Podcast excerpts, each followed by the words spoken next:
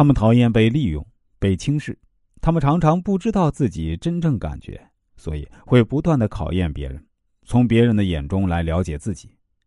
他们所做决定喜欢听取别人的意见，一有差错立刻怪罪别人。他们常常因冲动而产生攻击行为，事后也很自责，不但不道歉，还有别人道歉。他们的幽默通常不是幽默，而是讽刺。没有明显的敌人存在时啊，他们的情绪就无从发泄，不舒服呢就找一个替罪羔羊，好发泄自己的攻击性。他们对事物时常反应过度，爱瞎猜疑，他们会激怒对方，引来莫名其妙的吵架，其实是在试探对方爱不爱自己。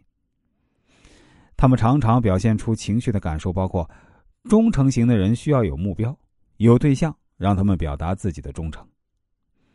他们不喜欢自己软弱，也讨厌自己不够自立自强，但每当碰到事情一定要他们自己拿主意时，害怕自己能否给出正确的决定，是否能处理问题所带来的焦虑与不安全感，完全淹没了他们，而结果也确实错误百出。因为为了避免焦虑，他们总急着找权威，一有权威，他们就放了心，跟随其脚步前进。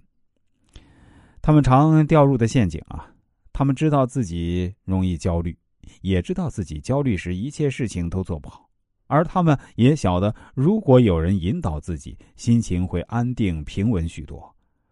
权威是提供他们安全感的来源，所以啊，为了让事情进行顺利。他们总是执着于寻找权威，他们防卫自己的面具，他们害怕犯错，也怕被权威者责怪，因此很容易将自己错误的决定和行为投射到别人身上，以免负责。他们的两性关系既追求信任，又不断考验对方。不管是友情还是爱情，忠诚型的人都是在寻求可以信任的人，和他们。携手连心，一起对抗这个充满威胁的环境。一旦他们寻找到可以信任的对象，他们也会尽力的支持对方，以表达自己的忠诚。然而，另一方面，他们可能也会不断的考验对方，以证明伴侣对自己的爱。即使两人已牵手多年，也是如此。